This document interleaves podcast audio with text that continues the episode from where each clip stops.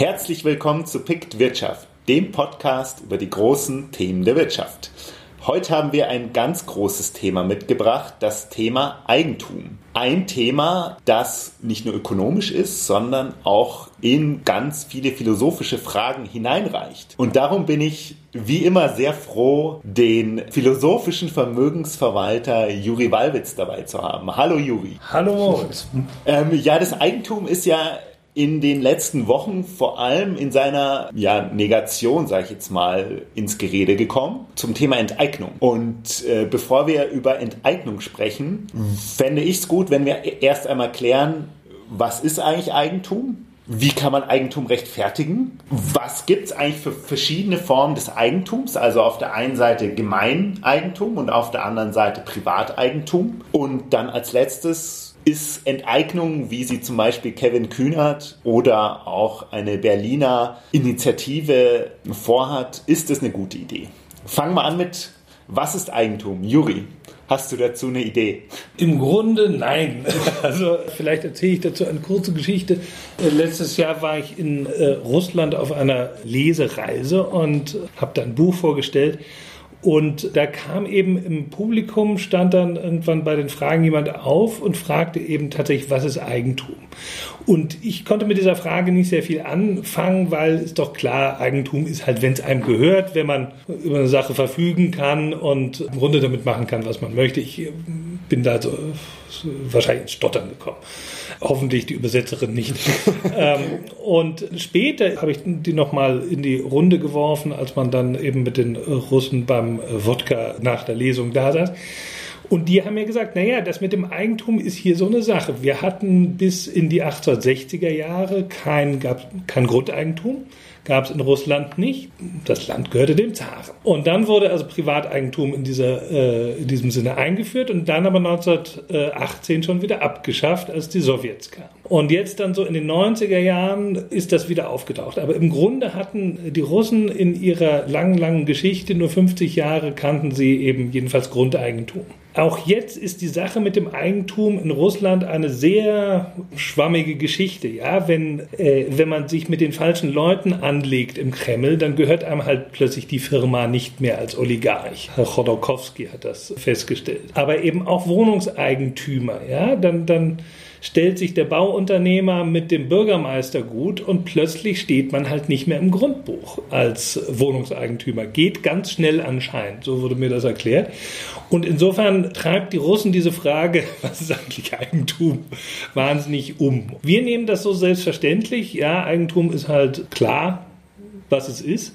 Aber es lohnt sich wahrscheinlich doch drüber nachzudenken, weil in vielen Ländern ist es eben nicht selbstverständlich. Ja, dann schauen wir doch mal, wie es in Deutschland ist.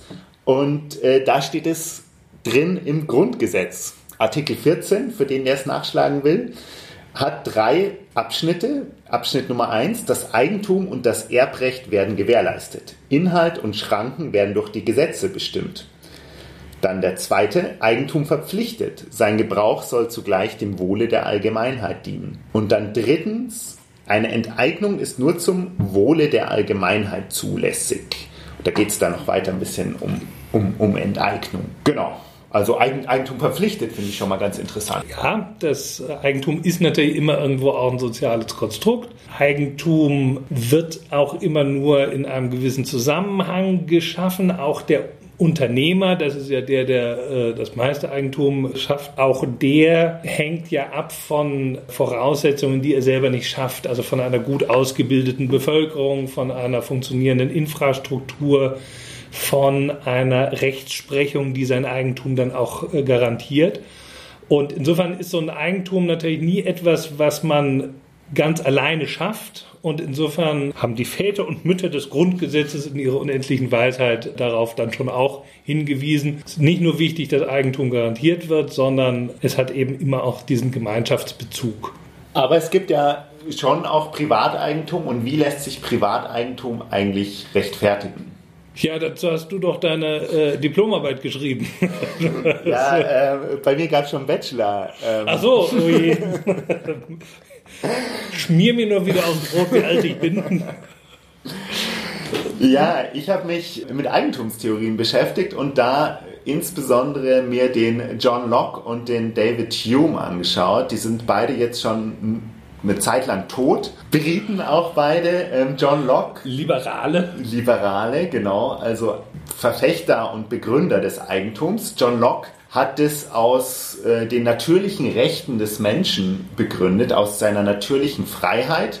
Jeder Mensch hat Recht auf seinen eigenen Körper, seine eigenen Freiheiten und sein eigenes Leben. Und Teil meiner eigenen Freiheiten ist auch, dass ich die Erde, die laut Locke am Anfang Gemeineigentum war, für meine Zwecke nutzen kann, wenn sie niemandem gehören. Und ähm, wenn ich jetzt zum Beispiel ein äh, ungenutzten Stück Boden finde, der niemandem gehört und baue da meinen Weizen an, dann, dann gehört es mir. Dann gehört es mir, dadurch, dass ich es mit meiner, mit meiner, ähm, ja, mit meiner eigenen Freiheit, meinem Zweck und meiner Arbeit irgendwie vermenge, wird es dann ein Teil von mir. Dann gehört es mir, genau. Wahrscheinlich muss ich noch reinschmeißen eine literarische und eine ökonomische äh, Begründung, die mir jetzt so in den Kopf kommen. Also ökonomisch wird es so begründet, irgendein Ökonom hat auch mal gesagt, der Zaun sei die wichtigste Erfindung äh, seit der Erfindung des Rades, weil Eigentum führt dazu, dass die Menschen sich einfach mehr drum kümmern. Ja, der Garten, den ich eingezäunt habe und wo ich meine Rüben züchten kann, der sieht meistens besser aus als Grünflächen, die einfach für die Allgemeinheit da sind und äh, von niemandem im Grunde gepflegt werden. Der Mensch hat die Tendenz, sich mehr zu kümmern, wenn es ihm gehört. Und dadurch sind eben Gesellschaften, wo das Eigentum garantiert ist, normalerweise auch wohlhabender als solche, wo es eben nicht garantiert ist. Also Deutschland ist reicher als Russland, obwohl die Russen so viel mehr Rohstoffe haben. Woran liegt es? Naja, nicht, dass wir schlauer sind. Auch die Russen haben eine sehr gut ausgebildete Regierung. Äh, Bevölkerung, die Regierung, wie die ausgebildet ist, möchte man nicht wissen, aber, aber die, äh, ja, die, die Russen sind nicht, nicht faul, nicht, äh, nicht dumm, nicht schlecht ausgebildet, da liegt halt wirklich am System. Also, dass eben die Regierung nicht in der Lage ist, eben so Dinge wie auch Eigentum vernünftig zu äh, garantieren. Und das führt dann natürlich dazu, dass also massenhaft das Geld, wo immer es nur möglich ist, halt das Land verlässt. Genau, das passt ein bisschen zu dem, was David Hume auch äh, gesagt hat. Der begründet Eigentum letztendlich in seiner Nützlichkeit. Also sagt am Anfang, als noch kein Eigentum gab, hat jeder irgendwas besessen und es bringt einfach allen Vorteile, wenn man diese Besitzverhältnisse irgendwie festschreibt. Weil man sich nie andauernd zanken muss. Ne? Genau. Ja. Dann gibt es die Friedensdividende, die man dann insgesamt auch wieder aufteilen kann. Ich äh, lese gerade äh, von Dostoevsky ähm, Aufzeichnungen aus einem Totenhause und da kommt auch dieser berühmte Spruch vor, Geld ist geprägte Freiheit. Das ist etwas, was das Bundesverfassungsgericht auch immer mal wieder angeführt hat dass eben ja jemand, der Geld hat, ein freieres Leben führen kann als einer, der nichts hat. Also es hat schon was mit, mit Freiheit zu tun. Und, Klar, wenn ähm, ich irgendwie äh, auf, auf meinen Job nicht verzichten kann, genau. weil ich da keine Woche über die Runden komme, ohne, ohne den finanziell, dann kann mir mein Arbeitgeber ja. sagen, was ich tun muss und ich kann nichts dagegen tun. Ja. Und deswegen ist es eben ganz schön, einen Sparstrumpf zu haben. Aber äh, Dostoevsky schreibt da relativ viel über dieses Thema. Er wundert sich ja, warum in diesem Totenhaus, was also ein Gefängnis ist, also es ist nach Sibirien verbannt und, und äh, das äh, Aufzeichnung aus dem Totenhaus ist also diese, seine Erinnerungen an seine Gefängniszeit. Er sieht eben, wie alle Sträflinge versuchen, sich irgendwie ein Eigentum an Geld zu verschaffen durch irgendwelche Arbeiten oder durch Handel oder durch was auch immer. Also auch in diesem diese Gefängnisse damals waren also äh, schon durchaus durchlässig da und man konnte also auch ein äh, bisschen Geld auf der Seite noch verdienen. Er fragt sich, warum tun die das? Weil meistens, sobald sie es haben, versaufen sie es. Und es bringt sie ja auch nicht weiter, weil der, der Staat sorgt ja für letztlich alles, was sie sinnvollerweise äh, da brauchen, nämlich Unterkunft und Nahrung. Warum versuchen die andauernd Geld zu verdienen? Und er sagt, naja, es ist eben, weil sie dann ihren Willen ausüben können spannend, was mir noch gerade dazu einfällt. Urgesellschaften haben das ja, soweit man weiß, soweit ich das jetzt auch weiß, so ein Streben nicht. Es gibt ja dieses, yeah. dieses indianische Sprichwort, warum soll ich besser leben, wenn ich gut lebe? Absolut richtig. Aber da gehen natürlich die Spekulationen sehr äh, weit auseinander, wie es eben in der Urgesellschaft war. Erstmal, da kommen wir nicht mehr hin. Wir ja. müssen ja jetzt mit der Gesellschaft umgehen, in der wir uns befinden können uns ja nicht eine Gesellschaft irgendwie malen. Ähm, aber es gibt natürlich schon diese, diese hier, ach, wie heißt der? Hab's wieder vergessen, der den Geltungskonsum erfunden hat, Conspicuous Consumption, was eben ein Phänomen ist, dass zum Beispiel eine teure Uhr, wenn man die für 2000 Euro nicht loskriegt, dann setzt man den Preis auf 5000 hoch und dann kriegt man sie los. Weil das ist eben etwas, was die Leute kaufen, um zu gelten, um selber zur Geltung zu kommen um zu zeigen, wie toll man ist. Da sagt jener Erfinder dieser Theorie, naja, das kommt eben aus der Urhorde, weil in der Urhorde muss man eben immer sich irgendwie auf die Brust schlagen und was Geld, das sei eben der Urzustand des Menschen. Ich will nur sagen, über den Urzustand des Menschen lässt sich trefflich äh, spekulieren. Ja. Aber äh, vielleicht ist das das Thema eines anderen Podcasts mal. Dann bringen wir ein paar Ureinwohner mit aus den bayerischen Alpen. Ja, dann kommen wir schon zu Teil 3, Gemeineigentum versus Privateigentum. Du hast ja schon gesagt, der Vorteil des Privateigentums ist, da kümmert sich der Eigentümer und bei Gemeineigentum, wenn, wenn alle verantwortlich ist, heißt das so schön, dann ist keiner verantwortlich. Und so schaut es dann leider oft auch aus. Aber das lässt sich ja auch beheben durch bestimmte Regeln. Du ja. wohnst ja in der Genossenschaft. ja, genau. Wie läuft Seit das neuesten. denn? Wie läuft das denn? Ja, da ist erstmal natürlich genau definiert, wer darauf Zugriff hat, nämlich alle Bewohner des Hauses in der Genossenschaft. Die können die Gemeinschaftsfläche nutzen. Also Gemeineigentum heißt eigentlich Genossenschaftseigentum, weil genau. wer nicht Genosse ist, kriegt auch keinen Schlüssel. Genau, und dann gibt es genaue Regeln, wie man jetzt zum Beispiel die... Viele kleine Zäune. ja, äh, gibt es Regeln, wie man die Gästewohnung nutzen kann. Also man kriegt Besuch von den eigenen Eltern aus Bremen zum Beispiel und dann ist die eigene Wohnung in der Genossenschaft zu klein, um die jetzt da ein Wochenende ähm, gut zu beherbergen und dann schaue ich, ob die Gästewohnung frei ist und kann die buchen. Und dann musst du sie aber putzen nachher oder, äh, oder, oder wie lange darfst du sie buchen oder wie, wie, wie ist das dann geregelt? Also da muss ich sogar, glaube ich, einen kleinen Betrag zahlen. Okay eine Nutzungsgebühr. Mhm. Aber ich wohne jetzt da erst seit einer Woche und okay. ich, ich, weiß noch nicht so ganz genau. Aber es gibt auch andere Räume, die man quasi ohne Gebühr ja. buchen kann. Aber man muss sich quasi immer vorher ja. anmelden. Gut. Also es gibt dieses ganz klare äh, Set von Regeln. Und man muss dazu sagen, du bist in München auch nicht der einzige Genosse, das gibt es durchaus. Und ich habe bisher eigentlich immer nur positives Feedback bekommen. Ja, also bisher finde ich es auch super. Also diese Formen von Gemeineigentum können funktionieren, aber auch da braucht es eben irgendeinen Capo, der wahrscheinlich schaut, dass es, dass es funktioniert. Oder, oder wie, wie ist das? Ihr, ihr habt dann wahrscheinlich einen Vorsteher der Genossenschaft gewählt, oder? Ähm, ja, es gibt so ein, quasi so Regeln, auf die man sich verpflichtet hat. Und einmal im Monat ist jetzt bei unserer Genossenschaft so oder bei unserem Haus trifft man sich und ja, bespricht genau. die Themen, die es halt zu besprechen ja. gibt. Es gibt übrigens auch für Krankenversicherungen, dass man eben sich äh, zusammenschließt, Gruppen von, was ich, 20, 30 Leuten und wenn einer krank wird und zum Arzt muss, zahlt das eben die Gemeinschaft oder die hat einen Topf, aber jeder kennt sich da.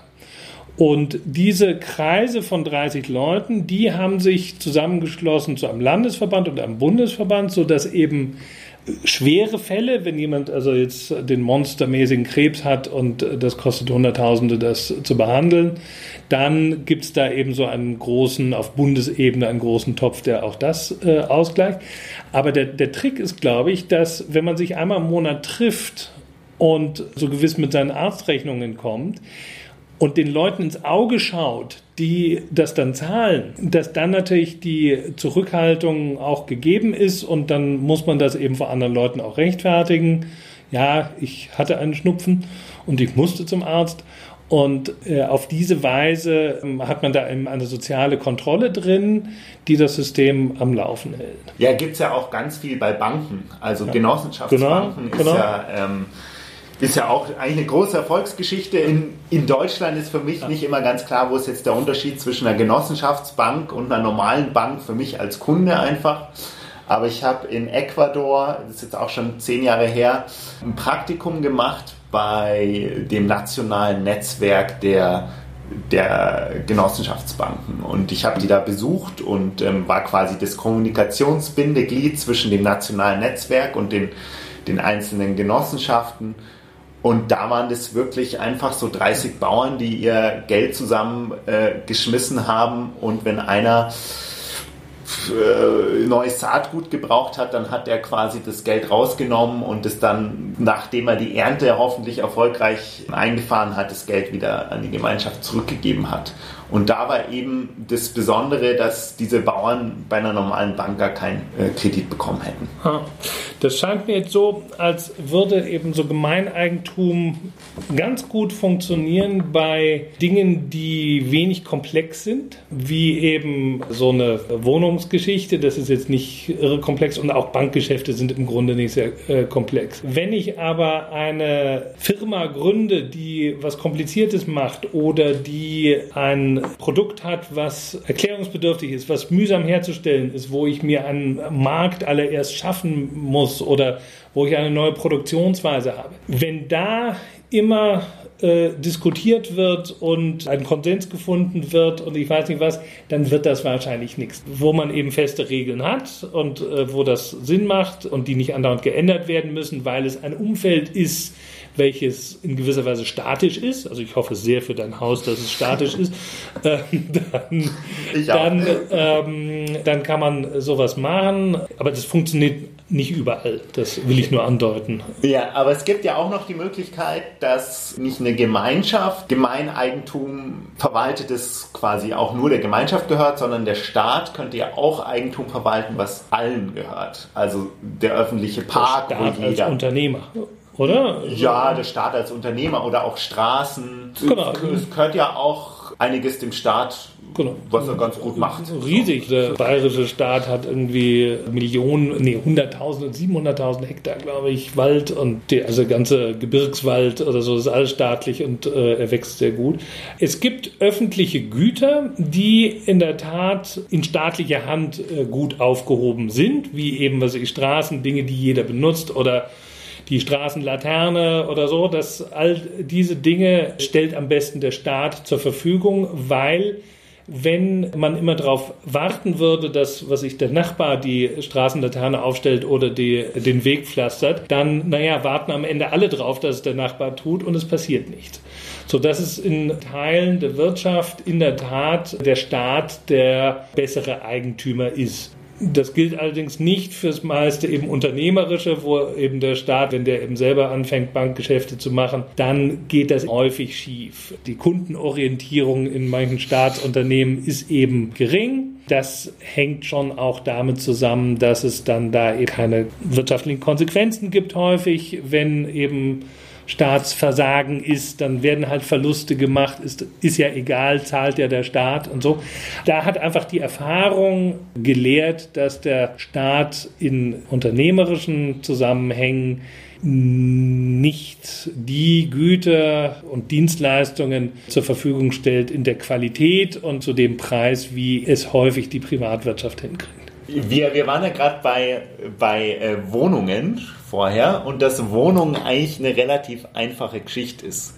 Wenig komplex und wäre dann so etwas, also der, die Bereitstellung von Wohnraum, nicht was, was der Staat gut übernehmen könnte. Also wir haben ja da momentan die eingangs äh, angesprochene Debatte, dass es eine Initiative in Berlin gibt, die wollen die Deutsche Wohnen enteignen, weil in Berlin eben die Mieten so stark steigen. Und deren Argument eben ist, wir wollen nicht, dass die Aktionäre von der Deutschen Wohnen, ist ja eine Aktiengesellschaft, die auch relativ gute Dividenden zahlt, so wie ich bei einem Quick-Check mhm. herausgefunden habe, dass eben nicht die Aktionäre davon profitieren, dass da viele Leute nach Berlin wollen und dort wohnen wollen, sondern ja, der Staat oder Die ja. Mieter nach wie vor, die Wohnungssuchenden. Also das ist natürlich ein, äh, ein weites Feld. Also ich glaube nicht, dass das passieren wird, weil die Entschädigung müsste natürlich zu irgendwelchen marktgerechten Preisen äh, passieren, so wie es Enteignung ohne Entschädigung und ohne passende Entschädigung ist einfach geklaut. Nicht? Wenn ich jemandem einen 10-Euro-Schein wegnehme und ihm dafür ein 3 Euro Münzgeld in die Hand drücke, dann ist immer noch geklaut. Das eben fürchte ich funktioniert in unserer Rechtsordnung nicht oder Gott sei Dank passiert es nicht. Der Staat ist er ein guter Vermieter? Ich habe so meine Zweifel. Da läuft es dann natürlich auch häufig nicht effizient ab. Es gibt Wohnungsmärkte, die vom Staat dominiert sind, zum Beispiel Wien. Das gilt immer als das Mekka ja, der Mieter. Äh, Wien ist, glaube ich, der größte Vermieter Europas oder vielleicht sogar weltweit, die, die, die Stadt Wien. Kann gut sein. Ja, es führt natürlich dazu, dass eben der gut verdienende Anwalt, der irgendwie äh, von seinen äh, Großeltern die Wohnung übernommen hat, das geht dann nämlich auf 150 150 oder 200 Quadratmetern alleine lebt und irgendwie 500 Euro Miete zahlt. Wo bleibt da die soziale Gerechtigkeit? Gut, aber das haben wir ja in München auch. Da ist ja auch vielleicht der äh, gut verdienende Anwalt, der die Wohnung von seinen Großeltern erbt, genau. ähm, äh, zahlt gar nichts oder hin, hin und wieder Instandhaltung. Erbschaftssteuer zahlt er. Dafür haben sich eben die äh, Großeltern von mir aus den Buckel krumm gemacht, um das äh, sich anzuschaffen und haben gesagt, so, der Enkel soll es jetzt kriegen. Das ist jetzt kein Schaden gegenüber der Gemeinschaft. Jemand, der eben auf Kosten der Gemeinschaft sehr billig wohnt, obwohl er sich was anderes leisten kann, das halte ich schon nochmal für einen anders gelagerten Fall. Die Frage ist halt, kriegt der Staat es hin, schöne Wohnungen zu, äh, bereitzustellen, wo die Leute auch wohnen wollen, die gut gepflegt sind, die einen hohen Standard haben, die lebenswert sind und dennoch eben so viel kosten äh, wie eine Mietswohnung in sich Hof oder so. Kriegt er das in Berlin hin? Und da sind einfach aus Sicht des ökonomischen Praktikers einfach Zweifel angebracht. Deswegen glaube ich tatsächlich, dass so eine Genossenschaft das schlauere Modell ist, dass eben Städte Grundstücke zur Verfügung stellen für Genossenschaften, wo das eben nicht so zentral ist. Ja, also wenn du, dann sitzt da in Berlin in der Zentrale jemand, der sagt in München, jetzt machen wir mal 10.000 Wohnungen oder so. Äh, und hier, ich habe einen Architekten, der, der klatscht euch das dahin äh, nach Ramersdorf aufs Feld. Ja, aber, aber ich glaube, das fordern ja auch die Initiatoren nicht, sondern es sollen auch so Trägergesellschaften entstehen, wie in München ja die GEWOFAG, die das dann eben steuern und auch einigermaßen straff organisiert sind, halt mit dem Vorteil, dass man keine Renditen erwirtschaften muss. Ja, das, wie gesagt, kann man äh, machen. Wichtig ist einfach nur, um diesen ganzen Markt zu entspannen. Man kann den Markt natürlich entspannen, indem man alle enteignet, aber das, wie gesagt, ist äh, weder erstrebenswert noch wird es funktionieren. Man würde den Markt entspannen, indem man einfach mehr bauen würde.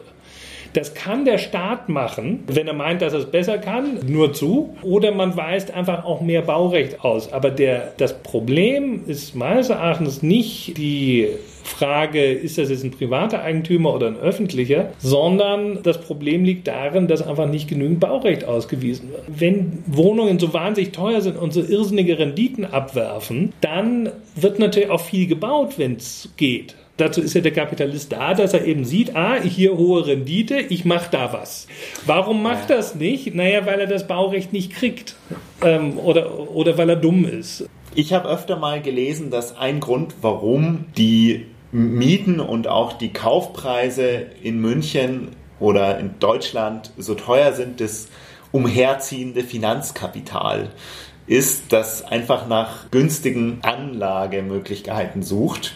In München zahlt man immer noch weniger als in Paris und London. Also parkt so ein saudischer hm.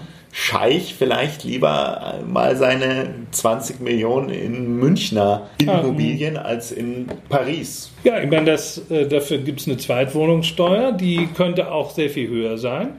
Ich fände das ein sehr probates Mittel, um alle Wohnungen sozusagen dem echten Wohnungsmarkt zur Verfügung zu stellen.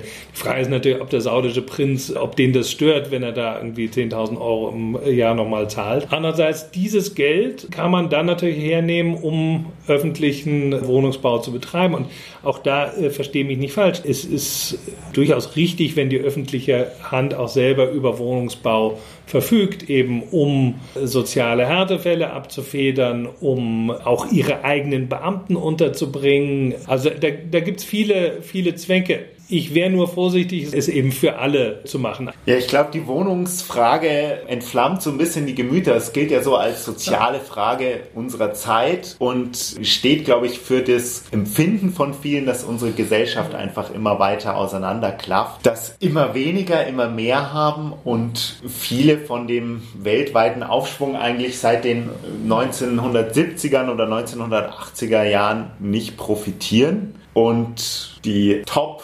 0,001 Prozent der Weltbevölkerung immer mehr Vermögen ansammeln und das, was an Wirtschaftswachstum generiert wird, zu denen fließt. Und Thomas Piketty hat es ja, ein Ökonom hat es 2014 an einer fulminanten Datensammlung versucht zu belegen und der hat gesagt, dass er herausgefunden hat, dass Einkommen aus Kapital und Vermögen im Normalfall immer schneller steigt als das Wirtschaftswachstum. Das gilt irgendwie von den Daten, die er erhoben hat, von Jahre Null bis jetzt. Genau, von Jesus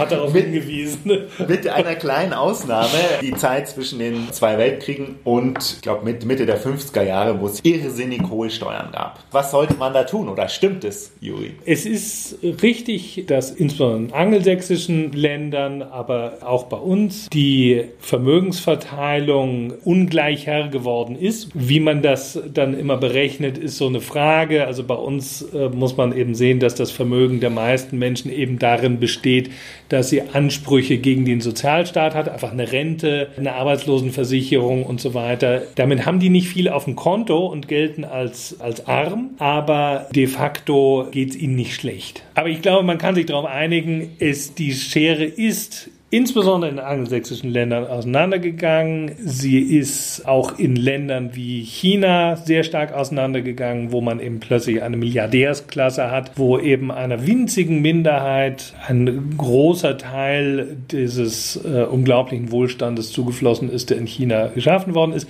sodass man sozusagen auf die Weltbevölkerung sagen kann, ja, da ist eben diesem kleinen etwas ist viel Geld zugewachsen. Andererseits kann man auch wieder sagen, in insgesamt ist auf der Welt die Vermögensverteilung gleicher geworden, äh, weil eben viele Länder aufgeholt haben. Ja, also China insgesamt und auch Indien oder, oder Thailand, Südkorea, die haben natürlich zu uns aufgeschlossen. Und die Anzahl der wirklich bettelarmen Länder ist eher zurückgegangen, sodass insgesamt auf der Welt in den letzten 30 Jahren die Einkommensverteilung gleicher geworden ist. Allerdings innerhalb vieler Länder ist sie ungleicher geworden. Damit muss man jetzt irgendwie umgehen. Viele haben ja das Gefühl, unsere Gesellschaft fliegt irgendwie auseinander. Ich habe auch kürzlich das Buch von Paul Collier gelesen. Ich weiß nicht, ob du den kennst, ein. Ökonom, der mit, ja, vor allem The Bottom Billion hat er geschrieben über, über Entwicklungsländer und arme Leute, wie die zu Wohlstand kommen könnten. Und der hat sein ganz persönliches Buch geschrieben, Sozialer Kapitalismus, wie wir die gesellschaftliche Spaltung überwinden können. Darin verwebt er die Geschichte von Großbritannien mit seiner persönlichen und er ist Oxford-Ökonom und Sir und seine gleichaltrige Cousine, die mit 17 Mutter geworden ist. Ähm, ja, der geht's nicht so gut. Was er so frappierend fand, dass sich das, die beiden Leute, die die gleichen Ausgangsbedingungen hatten, irgendwie in den 30er Jahren, ähm, deren Lebenssituation schreibt sich über die Generation fort. Also seinen Enkeln geht es viel besser als deren Enkeln. Oder inzwischen sind es bei ihr schon Urenkeln, weil alle relativ. Alle mit 17 Kinder kriegen. ja, das schreibt sich dann sofort. Und ähm, ja. wo quasi die Geburt festschreibt, ja. wo man in der Gesellschaft steht.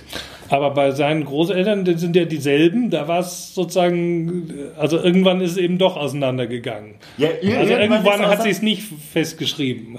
Genau, genau. Und er sagt ja, dahin müssen wir wieder zurück. Ja. Und ähm, seit den 70er Jahren eben.